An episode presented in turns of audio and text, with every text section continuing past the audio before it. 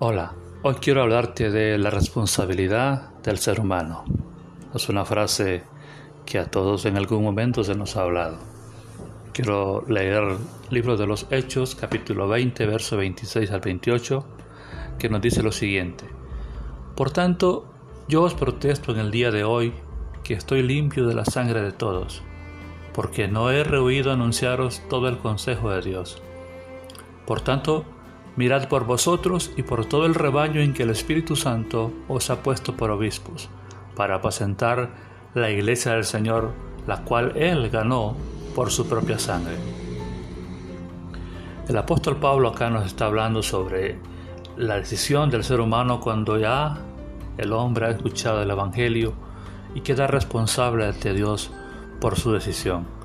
La responsabilidad espiritual recae sobre las almas de todos los que escucharon el mensaje del Evangelio. De lo que decidamos dependerá nuestro destino eterno. Cuidemos, pues, de sacar el mayor provecho de la palabra de Dios. ¿Y cómo hacemos eso? Bien, vamos a enumerarlo en, tres, en tres maneras, en tres pasos. Número uno, encarando nuestra responsabilidad. Mientras el mensaje del Evangelio no ha sido predicado en un lugar, eh, la responsabilidad de esas almas está sobre quien predica. Pero eso cambia totalmente cuando el Evangelio ya se ha anunciado.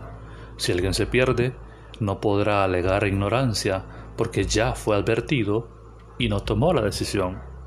Número dos, se nos ha enseñado toda la verdad de Dios. Pablo se marcha satisfecho no solo de haberles predicado el Evangelio, sino que no se guardó nada que decirles. Les había hablado de promesas, les había hablado de advertencias, les había dado palabras de consuelo, pero también los había exhortado. Así que a mayor palabra recibida, mayor responsabilidad. Y número tres, la hora de la responsabilidad humana, la, la hora de la responsabilidad personal ha llegado. Pablo ya había enseñado todo lo que podía entregarles. Y más que eso, ahora les correspondía a ellos tomar su responsabilidad. Él ya no estaría más con ellos.